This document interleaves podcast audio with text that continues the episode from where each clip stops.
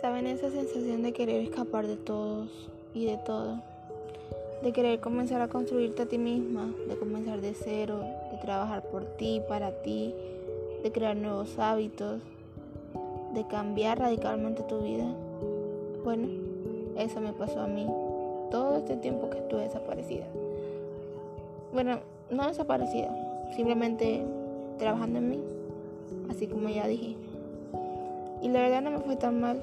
Es increíble todo lo que logras hacer cuando tu único empeño es trabajar para ti y por ti, en ti y sobre todas las cosas alrededor que quieres para ti.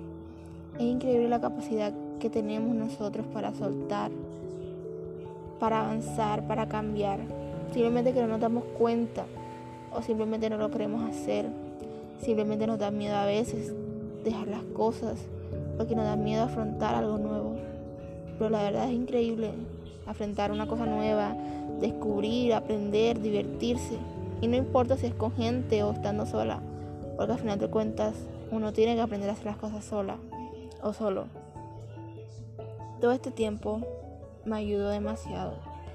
Y justamente en estos momentos de mi vida, aquí donde estoy parada, sentada, acostada, donde sea, puedo decir que la Jennifer de ahora, o la persona que está ahora aquí hablando, escribiendo, escuchando, es la mejor versión que he construido de mí.